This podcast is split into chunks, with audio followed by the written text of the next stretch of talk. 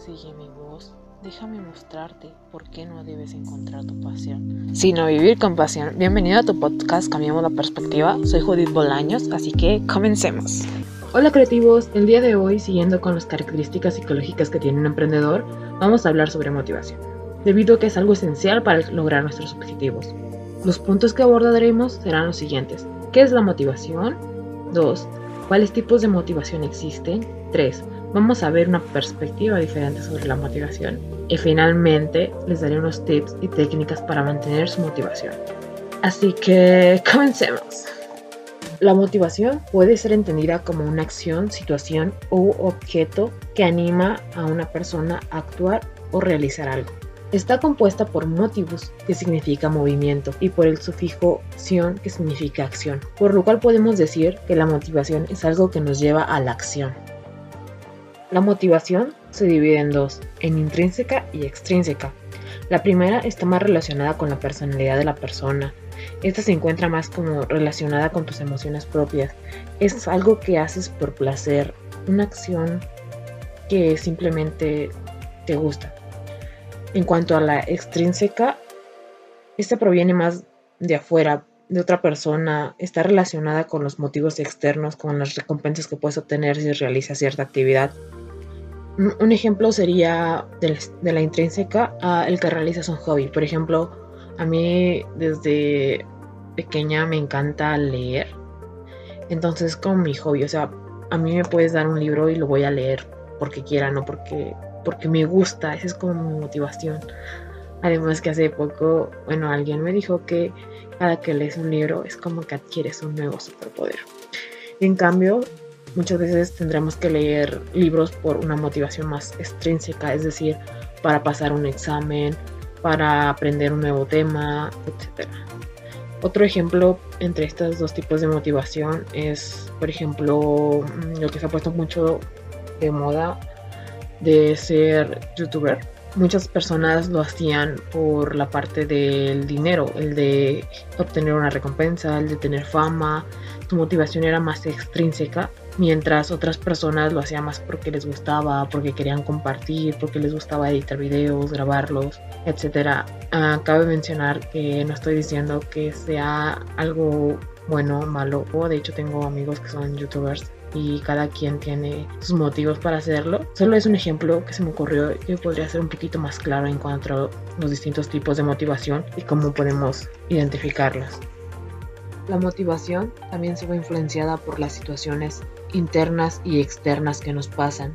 Si lo vemos matemáticamente, podríamos decir que lo interno más lo externo es igual a mi motivación. Pero hay que tener cuidado porque muchas veces dejamos que la mayor parte de la motivación provenga de fuera, es decir, que sea extrínseca.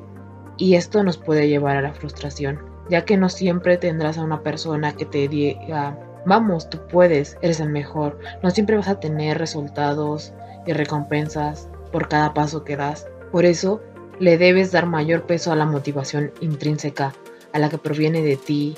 De esta manera, la mayor parte de tu motivación proviene de ti mismo, lo, cual hace que esto esté más bajo tu control. Si hay motivación extrínseca, genial, agradecela y súmala a la tuya, pero no solo dependas de la extrínseca. Para mantener esta motivación proveniente de nosotros mismos, debemos verlo más como un proceso y no como algo que a veces se tiene y a veces no. Debe ser, como me gustaría decirlo, ADM, es decir, activada, dirigida y mantenida. Esto quiere decir que debemos generar nuestra propia motivación, es decir, activarla y dirigir todo lo que nos genera, es decir, la energía, las ganas de tomar acción hacia nuestros proyectos y objetivos. Pero lo más importante de este proceso es que debemos mantenerla. Por eso hoy te doy las siguientes recomendaciones. Lo que bien comienza, bien termina. Intenta que lo primero que hagas en tu día sea algo positivo, porque esto influye mucho en cómo será el resto de nuestro día. Escucha cosas positivas por las mañanas. No sé, a mí me encanta escuchar podcasts, afirmaciones mientras voy de camino al trabajo o a la escuela.